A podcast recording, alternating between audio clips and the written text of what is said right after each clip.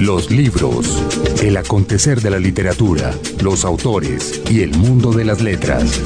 Una nueva emisión de este espacio que dedicamos al mundo de la literatura, los autores, el mercado editorial, el fomento a la lectura, etcétera, inicia a partir de este momento. Esto es Señal Radio Colombia, 49 estaciones a nivel nacional y este programa es Los Libros. Como siempre con James González del otro lado del máster y Margarita Valencia. Jaime Andrés, buenos días. James, buenos días. Buenos días para los dos. Jaime Andrés Monsalve nos acompaña también a partir de este momento donde vamos a tener una entrevista con un hombre que se debe a la escritura pero que también se debe a la música y a la buena crónica, hay que decirlo.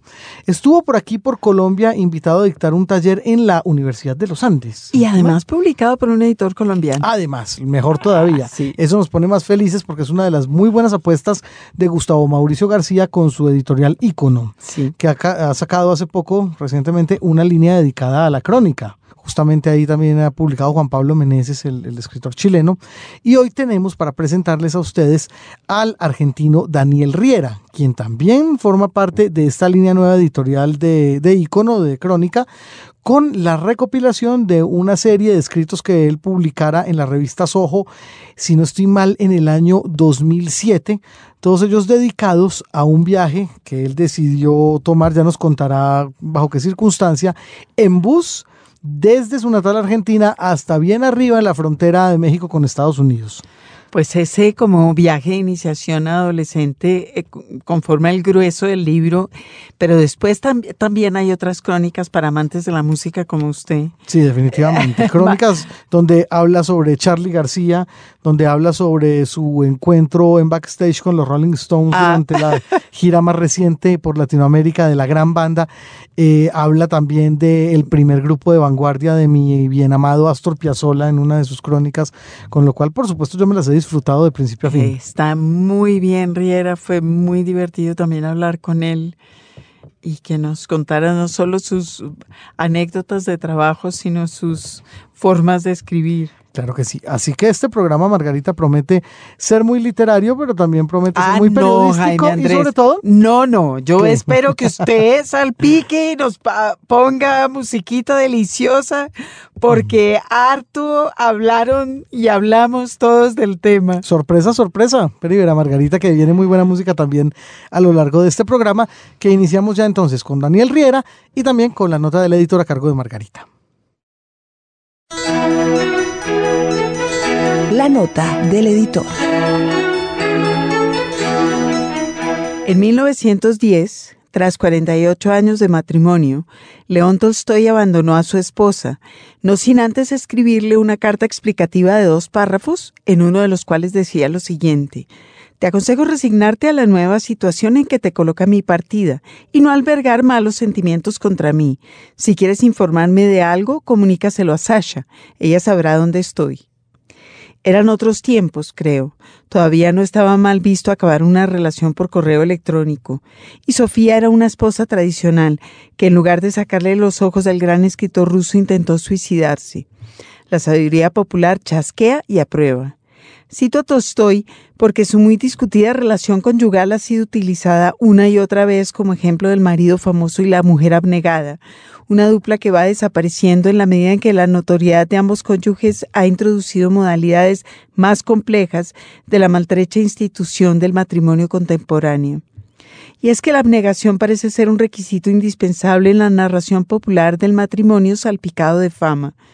La pareja clásica del siglo XX, depositaria de los sueños y las frustraciones de la prensa y los fanáticos, es la de Yoko y John, este, niño favorito de todos, y aquella, la bruja mala que le llevó por el camino equivocado, nos enseñaron sin lugar a dudas que el éxito femenino es políticamente correcto pero muy mal visto, y que si una mujer no es abnegada provoca desastres mayúsculos, la disolución de los Beatles, por ejemplo, o el sacrificio de Lennon. Hay variaciones en el folclore popular que toleran el éxito femenino, si ella es Virginia Woolf y acaba paseando por el lecho del río con piedras entre los bolsillos. En este caso, la abnegación la pone él. En el caso de Sylvia Plath y Ted Hughes, la cosa se complica, pero hasta hoy las historias de la sabiduría popular favorecen la idea de que ella aportó la abnegación y las piedras. Hay, sin embargo, un caso de pareja literaria que nos indica que hay luz en el horizonte. Me refiero a Paul Auster y Siri Husvet, él, una estrella rutilante del sistema literario estadounidense, y ella, una novelista pertinaz y juiciosa, a pesar de la insistencia de la prensa en obligarla a que ocupe su lugar, que parece ser el de la abnegación o el suicidio, o ambos. En el libro de crónicas de Daniel Riera, de Argentina a México en bus, aparece una entrevista con Oster y otra entrevista con Husvet, y no fueron hechas el mismo año ni en el mismo lugar. Casi fue una coincidencia interesante. El caso es que ella acaba de ser elegida como uno de los finalistas del Man Booker, que este año abrió las nominaciones a los escritores estadounidenses. El caso es que ambos trabajan discretamente en contra de los estereotipos, una tarea que no genera encabezados y que seguramente tampoco aumenta las ventas, pero es la única tarea, al fin y al cabo, que exigirá la posteridad a los escritores. Un libro, un autor. Un gusto tener aquí en los libros a Daniel Riera, cronista argentino. Lo hemos leído mucho en revistas como Soho y El Malpensante aquí en, Colombia, en Arcadia también lo hemos visto. Y llega aquí al país eh, básicamente para lanzar un libro en el cual se compila una serie de crónicas que aparecieron en su momento en Soho hace unos seis o siete años, donde Daniel Riera hizo un recorrido por toda Latinoamérica prácticamente en bus un ejemplar que lanza ahí con editores y que se llama justamente como se titulaban esas crónicas en genérico, de Argentina a México en bus, más la aparición de otras crónicas que hacen parte de este hombre eh, a quien también conocemos muy bien por sus incursiones en el mundo del periodismo musical, gracias entre otras a sus participaciones eh, como periodista en Rolling Stone Argentina. Daniel Riera, qué gusto tenerlo aquí en los libros por Señal Radio Colombia. Bueno, lo mismo digo, muchas gracias. ¿Cómo están? Muy bien. Bueno, por una parte el lanzamiento del libro de Argentina a México en bus, pero también está usted desarrollando unos talleres aquí en la Universidad de los Andes, ¿no? Sí, así es. Estoy haciendo un, taller de crónica periodística que empezó ayer y que dura hasta el viernes. Y bueno, este, empezó ayer, empezó esta mañana. Tengo los horarios medio cambiados con, con mucho placer y con mucha alegría. La estoy pasando muy bien. Bueno, yo quisiera preguntarle, para remontarnos un poco a, lo histórico, Daniel, ¿qué llegó primero para usted, la literatura o, la música? Porque creo que ambas vertientes están muy bien cifradas en todo lo que usted ha trabajado. Mm, eh, no, más o menos ambas a la, vez. O sea, en mi casa cuando yo era niño había muy poca música infantil. Yo tengo dos hermanos mayores que tienen 10 y 13 años más que yo, y entonces esos hermanos mayores escuchaban a Led Zeppelin, a Deep Purple, a Yes, y todos esos discos eran la música que yo escuchaba cuando era niño, ¿viste? Entonces, este, es como que me formé escuchando eso más que música infantil argentina. Y al mismo tiempo, mi padre tenía una distribuidora de libros, mayorista, este, vendía enciclopedias y todas esas cosas. Entonces siempre tuve como una biblioteca bastante poblada en mi casa, ¿no? Y, y, el estímulo de mi papá para que la mirara, para que la curioseara, este, lo cual siempre le estaré agradecido, ¿no? Bueno, y en la familia estaba condenado desde chiquito, es lo que nos está contando. Más o menos. ¿Y alguien más estaba condenado desde chiquito en la familia, digamos? Ya que podemos orientar la pregunta hacia ese lado. No, no. No, creo que fui el único condenado de la familia. Este, mm. los, mayores oían a Led Zeppelin. Eh, Daniel quedó condenado. Bueno, vos sabés que cuando mm, fue Rock in Rio en el año 2001, este, me mandan a, a cubrir, este, y había ido Jimmy Page promoviendo una actividad benéfica, no iba a tocar, ¿no? Este, y en ese momento, no sé si seguir ahora, estaba casado con una chica argentina, este, Jimmy Page, que era más, este, bastante más joven que yo.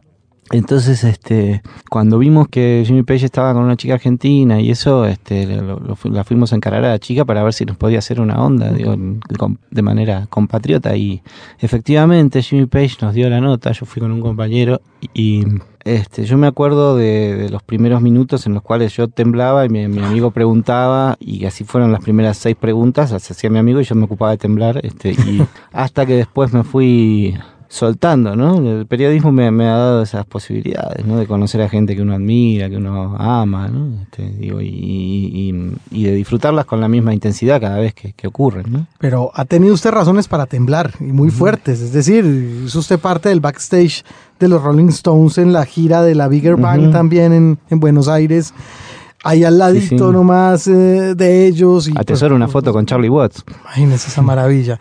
Y más lo que ha hecho usted alrededor pues de, de Charlie García. Creo que son muchos mitos y hay que tener una cierta distancia para como usted lo dice, dejar de temblar. ¿Todavía se sigue temblando o, o ha parado yo- la cosa? A ver, este, yo creo que, que si dejas de, de- de- digo, he logrado una cierta posibilidad de interactuar con, además de temblar, ¿no? Pero si, si se te va esa emoción, si se te va esa admiración, si se te va esa cosa infantil, perdés mucho de, de la magia de, que te lleva, digamos. Yo creo que, que, mm, para mí el periodismo es básicamente la posibilidad de aprender de otros, ¿no? Este, y la posibilidad de, de- de cumplir sueños, este, y, y siempre uno va a encontrarse con otro con la esperanza de, de nutrirse. A veces uno ve, sobre todo en la televisión, muchos periodistas pseudo incisivos que toman a un entrevistado y se hacen como los graciosos y tratan de ponerlo en ridículo. A mí me parece tan estúpido eso, ¿no? Digo, este, Es, es- pero es más fácil. es más fácil. Fácil. Sí, sí, sí. Yo, yo me preguntaba oyéndolo hablar sus crónicas sobre, pues, particularmente las de música, pero también las de los escritores, tienen viva la admiración.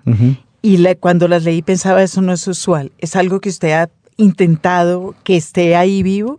Eh, no, no sé si intenté que estuviera vivo, es que no, no- se me ha ido, digamos. O sea, bueno, en este libro hay una entrevista a Diana Velesi, que es una periodista, una poeta que admiro muy profundamente, y, y también a, a y a Siri Hoff. Esos son escritores que ad- admiro mucho, y bueno, pues no iba a poner en una mm, gaveta este, mi admiración al momento de, de- de entrevistarlos, digamos. Este, esa admiración sirvió por ahí para preparar una buena entrevista, para anotar cosas de los libros, ¿no? Este, justamente en la época que entrevisté a Siri Hoffman salieron dos o tres entrevistas que le preguntaban cosas tipo, ¿qué se siente ser la esposa de Paul Auster, no? Ella era como un apéndice, ¿viste? Este, Bueno, usted lo señala Sí. muy, muy furiosamente. y mm, cuando termina la entrevista, ella me da un abrazo y me dice, hey, a reader. Eh, como diciendo, bueno, uno de los tipos que me entrevistó me había leído mis libros. Ese mínimo hecho ella le pareció valioso y destacable. un lector. Yo hubiera temblado, mi querido Daniel, ante muchos de los personajes que usted ha entrevistado, pero debo confesarle, y esto es una confesión absolutamente personal, que el privilegio que usted tuvo por allá a principios del 2000 de poder haber reunido nuevamente al Octeto Buenos Aires de Astor Piazzolla, para mí, yo, yo no hubiera podido, básicamente. Cuando todavía quedaban muchos de ellos, Hugo Baralis estaba vivo, por ejemplo, sí, gran, sí, sí, sí. el gran violinista. Quedan muy pocos, Leopoldo Federico, José Bragato. ¿Qué tal fue esa experiencia de haber vuelto a unir al, al Octeto Buenos Aires Y fue maravilloso. Además, hacer, hicimos una foto de ellos, grandes, de los sobrevivientes. Este, mm, eh, para quienes no conocen mucho de la música de Piazzolla, voy a decir que, que el Octeto de Buenos Aires es el punto más vanguardista de la época de la música de Piazzolla. Es el más emparentado con el jazz, el más loco, digamos. O sea, tal vez no el mejor, pero sí el más vanguardista, sin ninguna duda. Y estar eh, para tocar esa música a mediados de los 50 se tenían que agarrar a trompadas, iban tangueros de la vieja guardia a pegarles a los clubes a los cuales tocaban y, y- y ellos lo recordaban de una manera muy vívida, ¿no? Con la misma emoción de entonces. Y yo soy muy tanguero, o sea, digo, mm, me gusta mucho la música y tengo una colección importante de discos, este, y, y creo que tengo, digo, m- mi formación es rockera, no, no voy a decir eso, pero no voy a decir que no, pero digo, tengo un- muchos discos de tango, digo, y te puedo hablar de, de orquestas y de corrientes, así que sí, eh, digo, tomé ese momento con la, con la importancia que tenía, sí, sin duda. Además salió esa nota en el número uno de Gato Pardo, o sea, Claro. eso te da una idea, digo, me pidieron una nota para el número uno y yo elegí esa. La, La- la la- recuerdo, creo que era Penélope Cruz la portada. de- del amor, es una buena. Yo, yo me pregunto cómo con ese amor por la música por un lado y por el otro lado una cierta formación literaria como cayó en el periodismo. Y no uso caer en una forma derogatoria. Este, mm, yo desde, desde niño pensaba que, que no, no tu- no tuve nada parecido a una cosa como de esos test de orientación vocacional. Yo pensaba que quería ser o historiador o escritor o, o- o periodista. Y estando en el colegio secundario, este, una profesora este, nos dio a leer un libro de García Márquez que se llama La aventura de Miguel Litin, este, clandestino en Chile. Clandestino en Chile. Y yo sentí que ese libro era una síntesis de cosas que yo estaba buscando, ¿no? Este, y decidí que no, no, no había que optar. Años después este, saqué una mención, fui semifinalista en uno de los concursos que hacía la, la Fundación de García Márquez por una crónica que había escrito y, y tuve la posibilidad de conocerlo a García Márquez y de decirle personalmente eso, ¿no? Este, dije, mire, yo no sabía si quería ser escritor o, o periodista hasta que leí este libro suyo. Que, y García Márquez me dijo, es que son lo mismo, hijo. Y palmeó y dio por terminar la conversación y yo estaba muy contento con eso. Bueno, tiene que a ver ser si lo he podido decir. Muy- Sí, pero no es lo mismo. No, no queremos contradecir a, a García Márquez, sobre Bueno, todo ahora que no digo, puede. Es que pueden ser lo mismo, sería, la- ¿no? Pueden ser lo mismo, tienen un parentesco. Tienen un parentesco, pero yo hago esa pregunta, porque aunque sea muy tempranito en la entrevista, ¿por qué crónica y no ficción? Es decir, ¿hubo una decisión ahí o la Eh, vida lo fue llevando? No, hay también ficción. Escribo, escribí una novela, tengo una segunda novela inédita, que escribí una novela que se llama Evangelios y Apócrifos, tengo una novela inédita que se llama La Menor, este, que es una novela muy chiquitita, que la protagonista es una bebé. Entonces, este, este, lo mejor que tiene la novela es el título, ¿no? Este, y mm, digamos, eh, y estoy escribiendo una novela desde hace bastante tiempo. Eh, me cuesta más trabajar con ficción, o sea, este, me cuesta más, eh, me, resulta más sencillo encontrarle una estructura este, a una historia que de verdad sucedió que, a una que tengo que inventar yo, digamos, ¿no? Este, pero lo intento, lo intento también, digamos, escribo, escribo narrativa de ficción. ¿Cuál recuerda usted en su adolescencia o en su infancia, tal vez Daniel, que hayan sido los primeros ejercicios de lenguaje importantes que haya hecho? Qué buena pregunta. En la escuela primaria hice, mm, hacía redacciones. Me acuerdo especialmente de una. Bueno, después me pude vengar de ese colegio de mierda al que fui en, en una nota en Orsay que se llama el Modern, este, el Modern High School. Que me acuerdo de una que el, título era el, patio de la escuela, ¿no? Entonces, este, yo puse que el patio de la escuela era hermoso, que tenía un ombú, este, y que tenía unas baldosas este, cuadriculados este, rojos y amarillos de un lado y, ro- y rojos del otro. Pero qué lástima que las chicas jugaban de un lado y los niños del otro. Qué lástima que no nos dejaban ir al ombú porque decían que nos íbamos a, ensuciar. Este, este, qué lástima que todo eso bello que nos estaba dando del patio, este, esa escuela fascista a la que iba no, nos privaba de ello, ¿no? Este, nos privaba de disfrutarlo. Entonces, la nota de, de la redacción no llegaba nunca. Y yo muy ansioso por, por- Y resulta que la directora la llamó a mi madre y le preguntó si yo era un niño feliz. Vea. Y muy amablemente le dijo, porque si yo no era feliz en el Modern, bien me podía recomendar otro colegio que que me fuera. ¿Y a Eh, usted se le ocurrió que eso podía pasar o fue escrito con genuina... Sí, no, no, con ninguna clase de... de- de- de- Fue- fue una cosa Interés beligerante, digamos. Era simplemente una descripción de las cosas que, le que sentía y le de pasaban. cómo era, Sí, además sí, sí. de cómo genuinamente Sí, sí, sí, sucedía. sí. Pero sí, ese lo recuerdo así como el primer impacto. Cuando fue la guerra de Malvinas hubo otro igual, que bueno, este tuvo que ver con el periodismo. Eh, nos hicieron hacer un ejercicio, había, se hizo un periódico, un periódico que nosotros habíamos elegido nombres muy bonitos, este, los chicos, había tres o cuatro nombres y le, le pusieron arcoiris colegial, que es una porquería. Este, y mm, nos hicieron hacer un ejercicio para una composición futurista, ¿no? En, en medio de la guerra. Y mm, yo estaba en séptimo grado, el último grado de la primaria. Y yo escribí una futurista en la cual el presidente Galtieri este, llamaba a la población a defender Buenos Aires. Decía que Buenos Aires era el último bastión, que ya había caído todo el país. Este, y bueno, otra vez mi madre al colegio. Cogieron a Daniel, Sí, la directora... Este, protagonista de la noche de los lápices, ya vemos.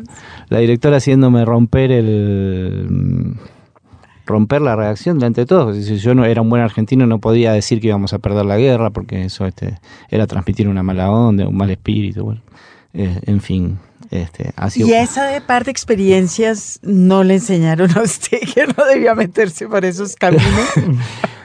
terminé siendo invitado a retirarme de esa escuela en el último año. Ah, este, justamente por la noche de los lápices. Este, en cuarto año del colegio secundario, se cumplieron 10 años de la noche de los lápices, que fue el secuestro de un grupo de jóvenes militantes, estudiantes secundarios en Argentina durante la dictadura militar, que, entre otras cosas, este, reclamaban por el boleto estudiantil, pero no, solo eso. Durante el año nos habían indicado que se formaba, que estábamos autorizados a formar un centro de estudiantes en el colegio siempre y cuando no cumpliera ni funciones este, políticas ni gremiales. Y entonces yo pregunté, ¿y, y entonces para qué sirve? Y se produjo como un silencio, ¿no? y una mirada así, este, eh, podíamos organizar torneos de fútbol, qué sé yo, era... Entonces se, se produce el aniversario de la Noche de los Lápices, que era también el Día del Profesor, y yo dije simplemente que bien podíamos hacer un minuto de silencio en memoria de los chicos de la Noche de los Lápices. Se ve estrenar una película este, eh, película que, que no, no, he vuelto a ver, que dicen que era muy mala, pero bueno, en ese momento yo tenía 16 años y me conmovió mucho. Este, y nos dijeron que no estaba en el calendario escolar. Este, y un compañero de colegio me dijo, mira, hoy te marcaron, hoy fuiste. Este, y al año siguiente yo ingreso al primer día de colegio con el pelo largo y al segundo no ingreso. Este, este fue así. Me dijeron que me cortaba el pelo, volví con el pelo corto, pero me dijeron que no me lo había cortado lo suficiente, y, etcétera. Ya está, estaba claro sí, que sí. usted había optado por la carrera del periodismo sobre la escolaridad. Mal. Este, bueno, hace poco escribí una, un artículo que fue publicado en la revista Orsay que se llamó El Moder y sé que no les gustó, pero bueno, sé que sigue estando la misma gente ahí. Ah, uh -huh. ellos sí se quedaron en el colegio. Sí, sí, sí. Qué bien. Eh, bueno, ¿cuáles fueron las primeras experiencias que tuvo usted en medios escritos, Daniel? ¿Dónde le publicaron primero y qué bueno, intereses acusaba usted en ese momento? A ver, este, mi primera nota fue, lo primero que yo escribí en realidad fue un texto, no me atrevo a llamarlo nota, un, en la, una revista eh, muy marginal, pero muy linda que se llamaba Cerdos y Peces, este, que me lo publicaron como cartas de lectores para no pagármela. Este, Cerdos y Peces está, estaba dirigida y siempre fue su mentor, no sé, el, nuestro Hunter Thompson argentino, que es Enrique Sims. Este, y después, este, en el año 88, este, fui a, a la revista Pelo. ¿Esa este, era de Rubén Aprile, de Pelo Aprile? El, no, no, no. El famoso manager, no. No, no, no, no. Uh -huh. Este, pero sí, era una revista de rock así legendaria. Este, y mmm, escribí, ahí salió mi primera nota así, a un grupo que se llamaba Los Vaticanos. Este, y mmm, sí, ahí fumé marihuana por primera vez en esa nota.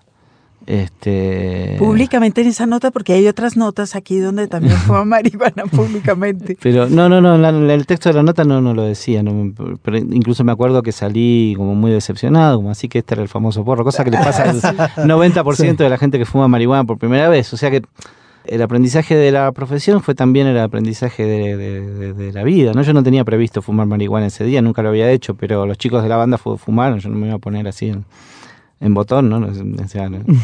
que iba a cortar el clima si yo les decía que no, yo era muy chiquito. Este, ellos tenían tres o cuatro años más, más que yo, lo cual es una enormidad, sobre todo si uno fue a un colegio privado como el Moder. ¿Y otra vez fue una decisión suya empezar a trabajar con músicos o fue es decir, usted dijo, yo quiero escribir sobre, sobre el rock. Y a mí me gustaba escribir sobre el rock, sí, al principio sí. Este, me gustaba, me parecía lindo, me parecía estimulante, me parecía que además iba a tener la posibilidad de conseguir entradas gratis para ver conciertos, este, iba a tener como una doble paga. Este, y sí, sí, me parecía un buen destino, pero al mismo tiempo empecé Era joven, suena, suena jovencito eso. Y 18 años. claro. Al mismo tiempo este, empecé a escribir en una revista que, hacía crónica periodística, sin que se llamara crónica periodística, porque, que era El Porteño. Una revista que a mí en esa época me parecía impresionante. Hoy todavía vengo, veo viejos números de aquella época, era buenísima. Digamos, este, un papel este, de mierda, que era casi papel higiénico, este, pero unas notas buenísimas. Este, y, y ahí me dieron mucha cabida, muy, muy responsablemente, porque era muy niño y ahí escribían intelectuales muy importantes y buenos escritores, pero bueno, me llevé un par de ideas que les gustaron y, y pasaron, digamos. Este, así que este fue como una, una, iniciación doble, el porteño para hacer crónicas y pelo para escribir de rock. Bueno, pero es un hecho que usted se cría entonces, Daniel, en un ámbito de, de revistas eh, independientes, de alguna manera. Uh -huh. De alguna manera, algunas de ellas casi rayanas con el fanzine, con el fanzine que llaman. Sí, el porteño no era tan así, pero, pero es una revista mítica, digamos, de, de una especie de, mm, por así decirlo, izquierda culta en la Argentina, digamos, este, así como planteaban este debates y publicaban textos sobre marxismo y todo eso, este, también hacían crónicas sobre temas sociales y también fueron los primeros que publicaron, no sé, textos de Bukowski o que hablaron sobre Almodóvar en este en el, en el periodismo argentino, es decir, en una revista con, muy abierta, ¿no? Este, ¿Y qué pasaba con la práctica del periodismo y la dictadura? Uh -huh.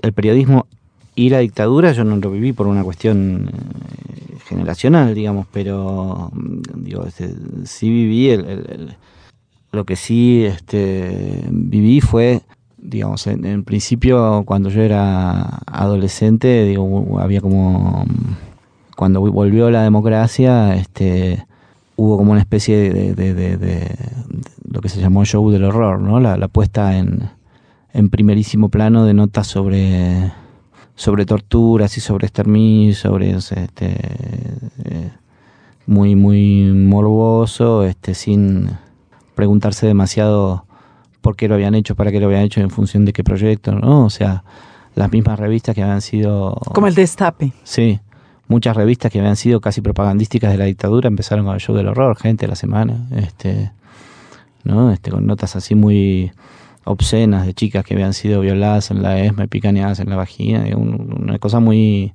siniestra, una manera de decir todo sin decir nada, ¿no? Este, em, digamos, y, bueno, después se fue, se fue poniendo más este, interesante, digamos, el tema y se fue como bueno, el porteño justamente puso una etapa que se llama El Show del Horror, una etapa muy famosa del porteño, que alertaba sobre este sobre este fenómeno, ¿no? O sea que este usted pasó de la censura escolar a este horror y a escribir en prensa independiente. Sí, sí, sí, sí. Este, mm, así es, yo digo, mi, mi adolescencia fue muy...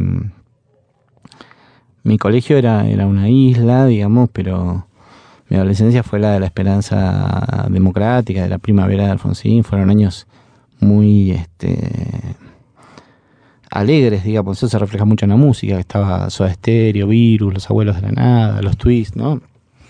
Una música como muy desenfadada, fresca, bailable, ¿no? Este que indicó un, cambio de época, ¿no? Cambio de época que después trajo aparejado un cierto desencanto, ¿no? Porque recordemos que había una promesa electoral del doctor Alfonsín que era con la democracia se come, se cura y se educa y no era tan así, por lo menos no era automáticamente así, La democracia tenía que tener alguna clase de contenido para lograr cumplir esos objetivos. ¿Y cómo era la mirada desde lo independiente de todos esos fenómenos? Porque pues ya estábamos hablando, por supuesto, que en lo independiente suele haber una mirada de izquierda seguramente, etcétera. Mira, yo cuando empecé a, no sé si mi mirada de aquel entonces es demasiado lúcida, pero, pero digo, yo cuando empecé a escribir en esos lugares que te mencionaba, estaba estudiando en, en la escuela de periodismo TEA, una de las escuelas más famosas de, Buenos Aires, de periodismo, y al mismo en ese año me becan y este, para una pasantía en página 12, y empiezo a trabajar en página 12, que página 12 había salido recién en el 87. Y en página 12 estaban este, Juan Germán, Osvaldo Soriano, este, digo, bueno, era, sí, eso sí era el, lugar. Tomás Eloy Martínez, claro, era un lugar impresionante. Y vos pasabas y veías esos tipos, viste, yendo y viniendo, viste, entregar sus columnas. Este, entonces es como que viví ese esos primeros años de la democracia argentina eh, despertando a mi profesión en los, en los, mejores lugares, digamos, los lugares más apropiados. Digo, tuve, tuve esa suerte, digo, de trabajar en lugares donde por ahí no me hacía rico, pero aprendía mucho y tenía los mejores maestros cerca. Los libros. Señal Radio Colombia. Un libro, un autor. Seguimos aquí en los libros con nuestro invitado de hoy, el cronista argentino Daniel Riera. Margarita. Antes de entrar a la escuela de periodismo, antes de caer en brazos de página 12, ¿qué pasaba? ¿Usted qué leía? ¿Dónde leía, dónde leía crónica? Pues además de Miguel Littin. Y yo leía, mm, a ver, leía mm, Cerdos y Peces, era una revista que leía mucho, este, con muchas historias así de, mm, básicamente de sexo, drogas y rock and roll, que eran los temas de, de cerdos y peces.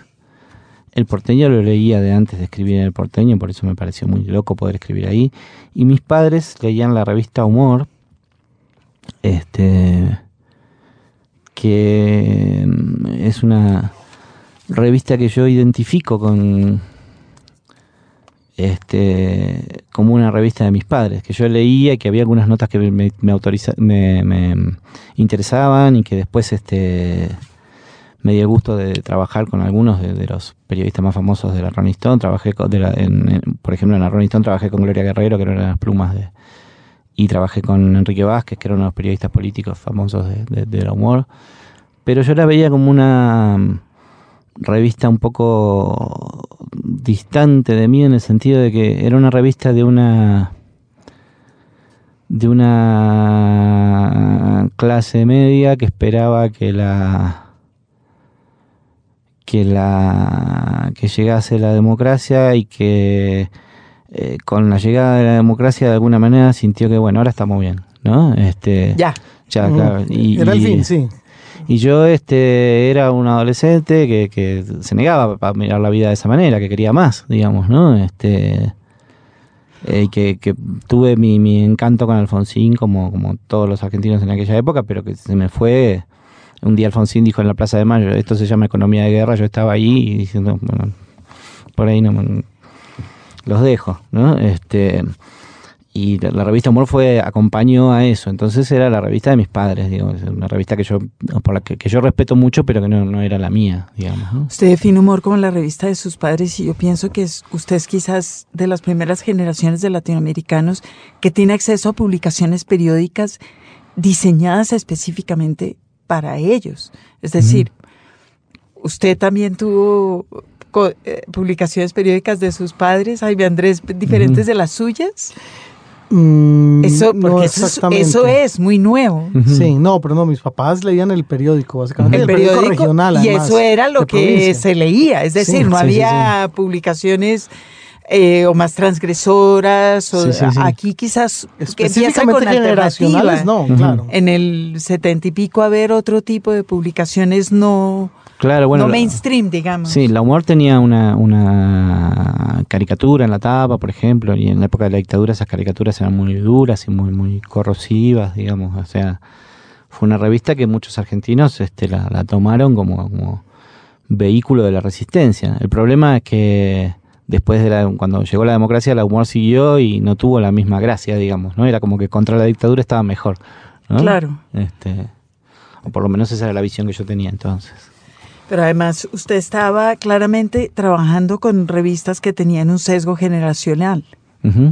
Sí, sí, sí, sí, sí. Bueno, yo este desde el vamos este traté de trabajar en revistas que le- leería yo y cuando yo termino de estudiar pe- periodismo este termino la, la carrera en TEA uno de los profesores de TEA arma una publicación de, noticias de cultura este que apuntaba a una visión de, política de la cultura y cultural de lo político llamada La Maga y ahí fui a parar yo con muchos de los este, chicos que habían estudiado conmigo. Este, eh, y fue una, muy buena experiencia. Digo, después la revista se fue desgastando, después yo disfruté más de, de los números especiales que eran sobre figuras culturales que de la revista misma, pero, pero valió la pena, fue una, una muy buena formación. Además, digo, eh, crecer haciendo una revista con, con la misma gente con la cual uno había estudiado, era como una bendición. Después ese grupo este, se vuelve a juntar para hacer la revista Barcelona, muchos años después.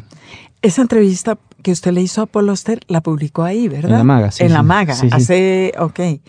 Y yo me- preguntaba leyendo esos créditos si la de Siri Husbit la hizo al tiempo y solo la pudo publicar después. Curiosidad no. malsana. No, la de Siri Husband fue, fue muchos años después, fue en el 2001, 2002, creo. Este, em, y se publicó en, en Paula de Chile. Pero. em, No, la de Polostra fue genial, porque a mí me habían este, mandado. La Maga tenía una revista deportiva, el mismo grupo que se llamaba El Toque. Era como dos emprendimientos periodísticos surgidos dentro de la escuela TEA por los directores de TEA. Y El Toque era una revista deportiva este, que me había acreditado para el Mundial. Con la idea de que yo hiciera cosas para la- las dos revistas. Este, que escribiera sobre fútbol y sobre cuestiones relacionadas al Mundial para el toque y, y sobre este, temas culturales para la maga. Y el toque cerró. Pero yo ya Eh, estaba... antes del Mundial, Sí, durante el Antes Mundial. del Mundial. Mm. ¿Y usted había escrito cosas pe- de deporte antes? Este, no, creo que no. Este, pero bueno, confiaban en que lo podía hacer. Y mm, el toque cerró y yo me quedé con mi acreditación para el mundial y desde acá no me saca nadie. Con Entonces, acreditación feliz en el mundial, claro. Entonces, este, eh, me fui a, a Estados Unidos y lo iba llamando a Paul Oster de todos lados, este, eh, conforme el, recorrido de la selección. Eh, mire, estoy en Boston, este, le quiero hacer una entrevista, este, dígame cuándo puedo pasar por, por Nueva York. Y no, mire, yo estoy, este, hice el guion de una película que se está filmando ahora, este, con un director que se llama Wayne Wang, era Smoke, este, Ah. Y mm, así que llámeme en unos días. Y lo llamaban en unos días y me decía, ah, mire, nos quedaron unos días en el estudio, entonces vamos a hacer otra, que la vamos a improvisar, que era Blue in the Face. Ah, ¿y con quién está haciendo esa película? Ahí, fíjese, con Madonna, con Lou Reed, con Harvey Keitel. Estaba todo, ¿viste? Era la selección del Ah. universo. Eh, casi que me daba lástima interrumpirlo, ¿viste? Este, y, mm, y bueno, y lo llamé un montón de veces hasta que me dijo, venga, este, y cuando recuerdo la escena, yo llamándolo desde un teléfono público en la calle, eh, internet eh, ya existía, pero era una noción muy difusa para los latinoamericanos, la, la telefonía celular también, este, Claro. ya, ya existía, pero era de otros. Estamos hablando del 94. Sí, y yo estaba este, gastando cospeles en, un, eh, en la calle, este, en- en- o coins en, Estados Unidos, este, hablando con Paul Oster por teléfono, y Paul Oster explicándome cómo tenía que hacer para tomarme el subterráneo. Este, y yo le dije, no, pero quédese tranquilo, miro el mapa, y Paul Oster enojándose, diciendo, no, no, mire, si se va a perder, no, yo no me quiero hacer responsable. este, y finalmente llego a su estudio y me dice, me estrecha la mano y me dice, you are the most persistent. Qué buena Co- cosa. cosa que es verdad. Sí, bueno, es que, que- Le ha costado tanta, tantas llamadas telefónicas a otra entrevista como esa. bueno, en ese mismo viaje entrevisté al actor de Los Invasores, que era mi serie favorita. la- Los Invasores. Roy Fiennes, el arquitecto de David Vincent. Este, y fue también porque no, no sabía dónde estaba. Yo llamaba a Spelling Goldberg, que era la productora de Los. Invasores, y me dijeron, no, mire, Los Invasores fue hace 27 años. este, bueno, pero ustedes deben saber quién es el representante. Y llame a tal agencia, llamaba a tal agencia, no, pero nosotros ya no trabajamos más con el señor. Hasta finalmente averigüé que estaba trabajando en una novela que hacía de un enfermo de cáncer y me fui a ver la grabación de la novela. Este, pero sí, sí, a veces cuesta, pero está, está bueno que cueste, es divertido ese ejercicio de ir tirando del ovillo hasta que aparece, ¿no? Claro. Bueno, una de las cosas eh, muy agradables de, de la profesión, Daniel, y de haber escogido esas vertientes, es que usted ha tenido oportunidad de tener una agenda muy propia de invitados que, así como usted dice, trabajarían en revistas que usted lee, también son invitados que usted sabe que ha admirado en algún momento y que le gustaría haber tenido en una, en una nota periodística. Eso realmente es un privilegio. No todos los periodistas pueden darse esos, esos lujos.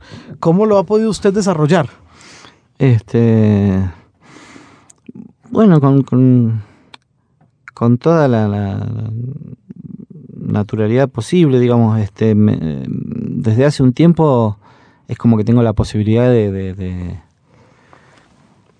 elegir, digamos, un poco los temas sobre los cuales trabajo y elegir los personajes, este, eh, con los cuales, este, y las historias que quiero contar, y eso, eso es medio un, un privilegio, digamos, o sea, a veces envidio de, de los periodistas que trabajan ocho horas en una redacción su sueldo, este, y a veces eh, reflexiono y descubro que a cambio de ese sueldo que no tengo, tengo otros privilegios, ¿no? Además del tiempo libre de esas ocho horas que, este, que es la posibilidad de, elegir mi trabajo, este, la posibilidad de decir, bueno, quiero hablar con este, me dejas, y bueno, y, a veces aparecen este revistas este como las Ojo que muy amablemente este, te pagan un pasaje y te dicen, bueno, este eh, qué sé yo, anda a Brasil a, a ver a los Rolling Stones en la playa, ¿no? Yo les digo, quiero ir a ver a los Rolling Stones en la playa y me dicen, bueno, todo bien. Yo le quería preguntar sobre eso, cómo funciona el tema económico en la crónica, que yo creo que es el quid en el tema de la crónica. Usted se le ocurre una idea. Yo quiero escribir una crónica sobre los micrófonos en la calle 26 Ujú. y, y llama a alguien. Sí, Usted no trabaja porque he, he visto que publican muchas revistas. sí. ¿No tiene una u otra favorita? ¿Piensa quién la puede publicar? ¿Llama al editor?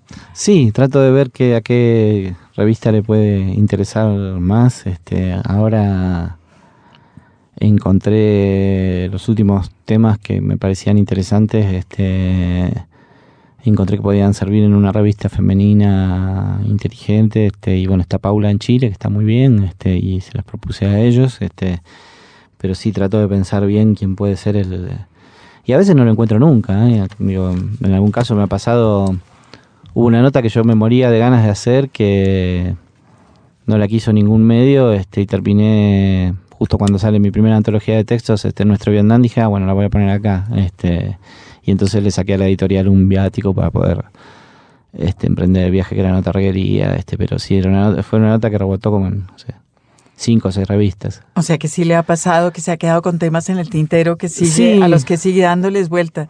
Sí, sí, sí, sí, sí. Uno trata de ir llenando el álbum de figuritas con, con el tiempo, ¿no? Pero no- no Antes, sé. antes de pedirle que nos lea un texto suyo, yo quería eh, una aclaración sobre revista femenina inteligente. A ver. En la Argentina hay una revista que se llama Hola La, ¿me explico? No. Eh, este. Todo bien, ¿viste? Pero se llama Hola La y está eh, publicitada como para una revista para la mujer moderna. Este. ¿No? Ya la, la idea de mujer moderna ya es, es atroz en sí misma. Bueno, este. Y 60 o 70 años pasada de moda. Un poco, sí. Y bueno, y no, Paula es una revista que tiene eh, buenas crónicas, este, buenos textos, que de pronto sí tiene algo de moda, y qué sé yo, pero está, está buena, tiene como una buena sustancia, ¿no? Este, y bueno, ahí en Paula entrevisté a Siri Hosbet, este, Yo, a- aparte de, de la mamá de gallo, sí que me estoy preguntando si todavía existe eso. De, hay, un- hay unas revistas como existe en el mundo editorial, unas novelas que les gustan a las mujeres. Hay unas revistas fe- femeninas y otras revistas que son o masculinas o para todo el mundo y es una pregunta genuina. Y ambos, pero sí. ambos me están no, mirando. pero sí, No, no. claro. No, no sé. Yo digo que Bueno. sí. Yo, yo escribo en Soho a veces, que es una revista que sale con, con chicas en bolas en la tapa. Soho va de ser una revista masculina y es que en eso estaba pensando yo. Y yo recuerdo que durante años la Playboy, que es una justificación a posteriori, los lectores de la Playboy, ja, decían, no, hombre, es que tiene unas ay. crónicas importantísimas. Y uno dice, sí, mamita. Sí, sí, sí. Claro, bueno, es la coartada. Bueno, este. Yo no, no, Pero no Soho- tengo cuerpo So- como para salir en la tapa de Soho, entonces escribo esas crónicas. Ya, porque Soho va de ser revista masculina. De hecho, digamos, su comercialización y su, su, su venta, su mercadeo fu- funcionó así. No sé si siga funcionando así, pero era una revista como eh, pensada para hombres. Sí, no sí, sé sí, si para hombres inteligentes. No, no, son cuestiones de. de- Sí, son, son cuestiones del- de- de- de- de- del mercado, digamos, básicamente eh, en las que uno lo que trata de ver cuando las, las lee, digo, bueno, en Argentina hay una revista que se llama mm, H, que si la ves vas a comprender las re- diferencias entre Soho y esa, ¿no? Fuerte la H, sí. Es mucho Este- más- Pero H es que es revista masculina, No, no, fuerte no. Tenía, por ejemplo, una vez sacó una nota con instrucciones para pegarle a una mujer y que no se note, digamos. O sea. eh, es- es- no, fu- fuerte no, extrae en el peor sentido de la palabra. Muy bien. Este. Digamos, sí, uno cuando empieza a trabajar en un lugar lo que hace es fijarse si la siente afín, si hay otros Sí. artículos que tiene ganas de leer, si hay otros textos y otras este, firmas que le interesen, si hay como un cierto ejercicio de las ideas, este estilo que, que pueda ser interesante. Bueno, y, y felizmente más o menos lo he tenido. en la- está, no, lo que- torturo más, Daniel, con eso. No, no, pero te contesté con bastante franqueza. Muy bien, muy Sí. bien. Ahora la tortura es otra, Daniel. Eh, ponerlo a leer A un ver. texto que usted haya elegido de, de su crónica de Argentina a México en bus. Bueno, Y ver. en el siguiente bloque vamos a hablar un poco más a profundidad acerca de lo que fue esa experiencia. Bueno, un segundito que llegamos a la página. Vamos a leer este Persiguiendo a los Rolling Stones, entonces. si Ah, muy bien. ya que lo hemos mencionado. La crónica de la que hablamos de, del backstage de la gira a Bigger Bang. Bueno, persiguiendo a los Rolling Stones. 18 del 2 del 2006, 22.50, Río de Janeiro. Parece románticamente gracioso o graciosamente romántico que Keith Richards tome su guitarra y se ponga a cantar un tema que se llama This Place is Empty delante de más de un millón de personas, en el concierto más grande de toda la historia de la música, sobre un escenario de 22 metros de alto, 28 metros de ancho y 60 metros de profundidad, montado frente a la playa de Copacabana, en Río de Janeiro. Y ahí estoy yo ahora, en el centro del universo, frente al escenario, delante de todo y ahí están ellos, tocando gratis para la gente y los veo en tamaño natural, como si estuviera en un teatro, y no lo puedo creer. 18-2 del 2006, 19.07, Río de Janeiro.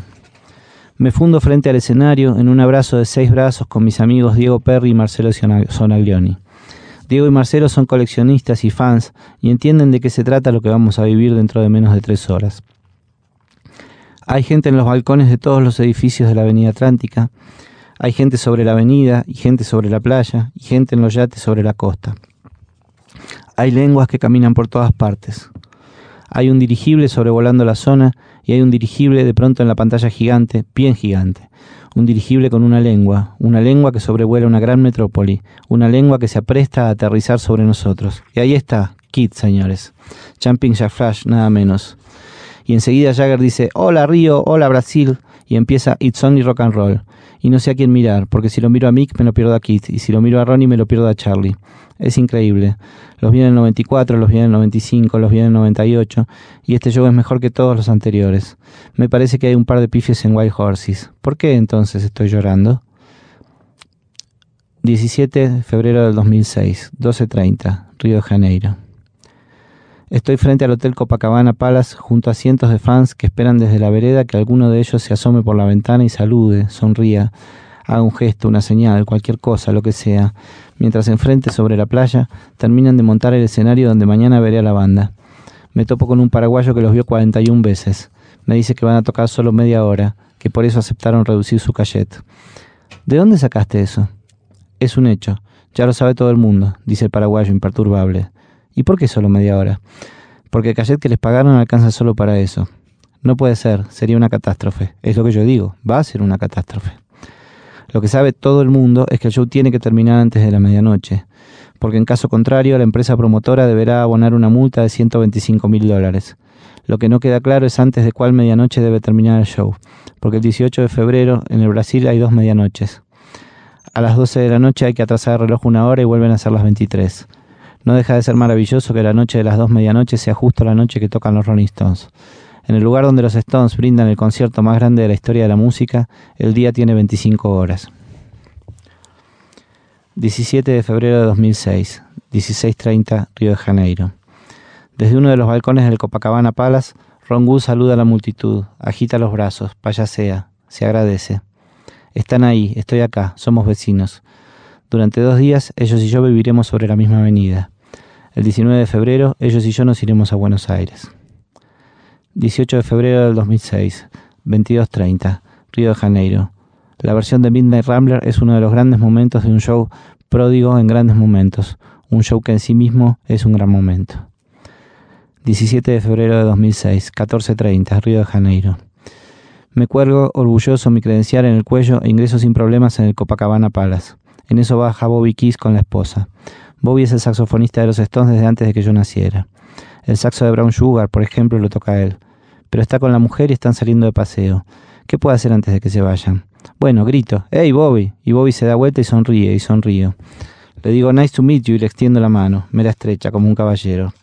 A ver si nos entendemos. Los dedos que tocan el saxo en Brown Sugar o en Can You Hear Me Knocking se estrechan contra los míos. Los mismos dedos con que Bobby toma por la cintura a su esposa hasta que salen del hotel y se pierden con rumbo desconocido. 21 de febrero de 2006, 18.30, Buenos Aires. Llego al estadio tres horas antes del concierto, pero la gente que tiene tickets para el campo forma una fila de siete cuadras. Me topo con una pareja amiga que llegó a las 5 de la tarde. Me ayudan a ahorrar una cuadra y media. Logramos entrar recién a las 9.30 de la noche. 15 minutos después se apagan las luces. Afuera hay cuadras y cuadras de gente que compró su ticket y no logró entrar. Afuera hay un descontrol que puedo imaginar pero no ver, porque felizmente quedé del lado de adentro. Suena el teléfono celular de mi amiga. La madre, su madre quiere saber si está bien. La televisión está mostrando en directo una batalla entre policías y espectadores. Los Stones arrancan con Jean Picture Flash. 18 de febrero de 2006, 23.50, Río de Janeiro. Termina el concierto y caminamos detrás del escenario hacia el sector de prensa. Nos permiten cruzar por el mismo puente gigante que va desde el escenario hasta Copacabana Palace, el mismo puente por el cual vino y se fue la banda. Desembocamos frente a la piscina del hotel, en una fiesta de puta madre con baile, tragos, mujeres hermosas. Subimos al entrepiso. El corista Bernard Fowler besuquea a una menina. El tecladista Charlie Bell se sirve un plato de fideos. La sexy Lisa Fisher come solita, sentada en el suelo, recostada contra una columna. El salón está decorado con fotos en blanco y negro, autografiadas de los visitantes ilustres. Por lo que veo aquí estuvieron todos. Carmen Miranda, Sartre, Simón de Beauvoir, John Wayne y entre otros muchos, claro, Mick Jagger. ¿Y si me robo el cuadro firmado por él? No puedo descolgarlo sin que nadie me vea, por menos luz que haya en este salón. Existen grandes, enormes posibilidades de que me caguen a trompadas, me metan preso, me deporten.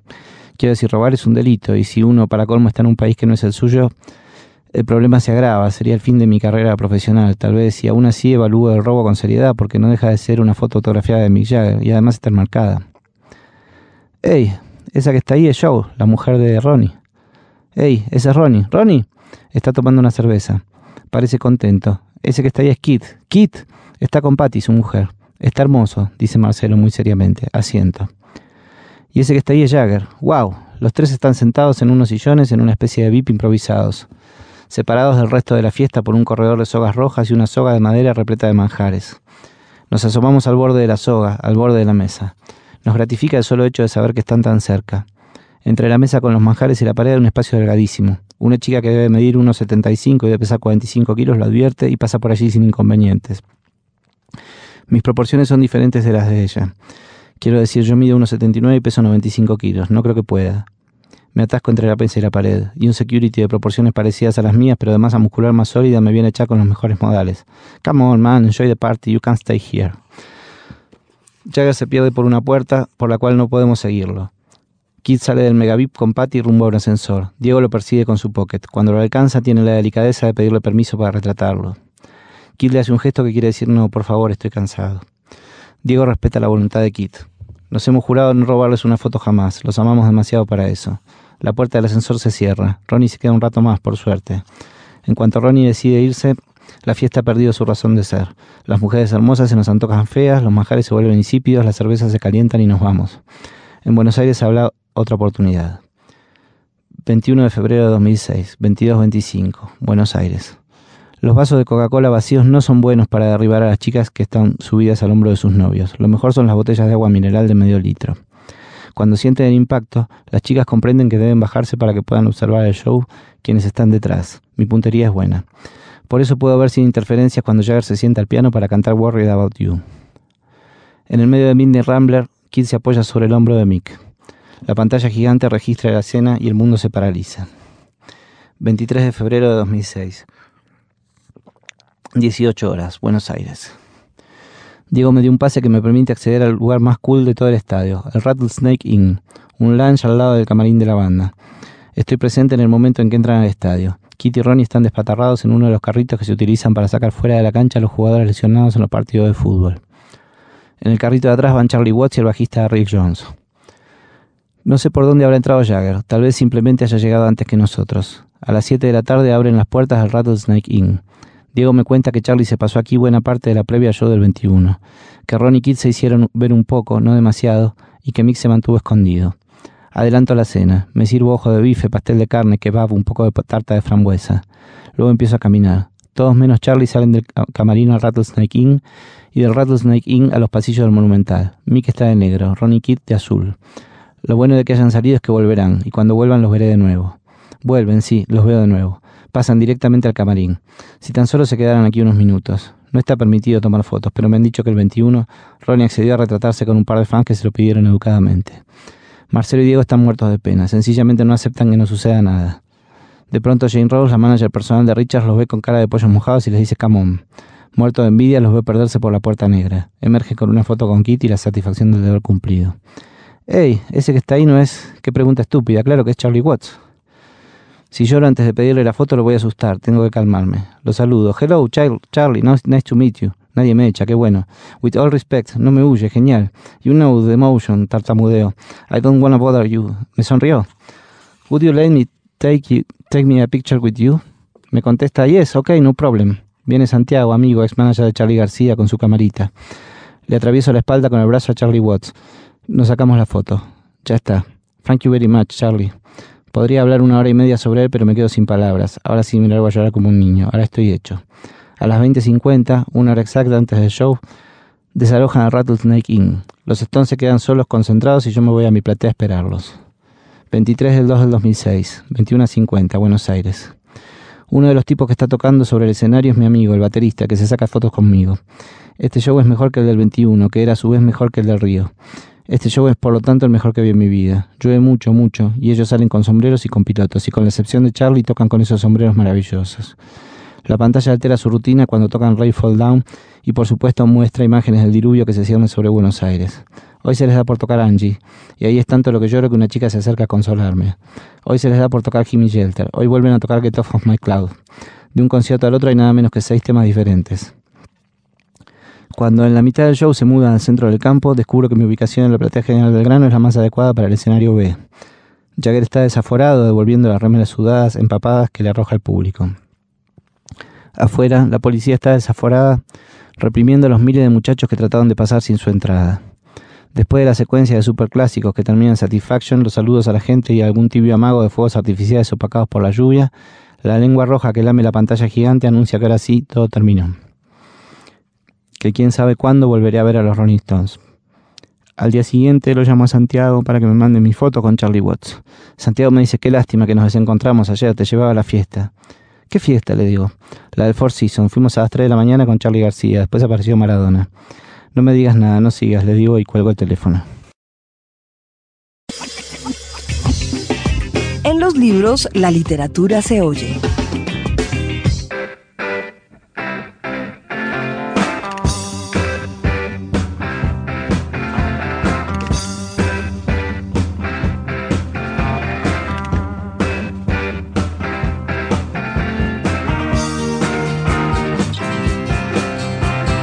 Mejor en este momento, después de esta crónica de los entretelones de un concierto de los Rolling Stones, narrada por su autor Daniel Riera, que escuchar a los propios Rolling Stones. Esto es Brown Sugar.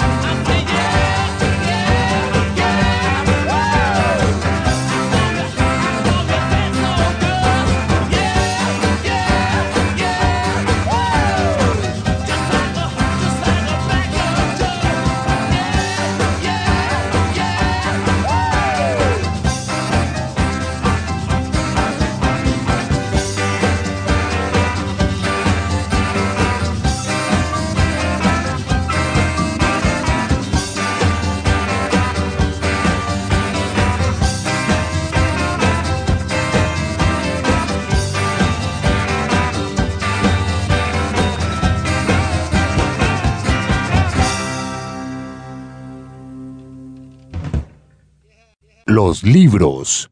Señal Radio Colombia.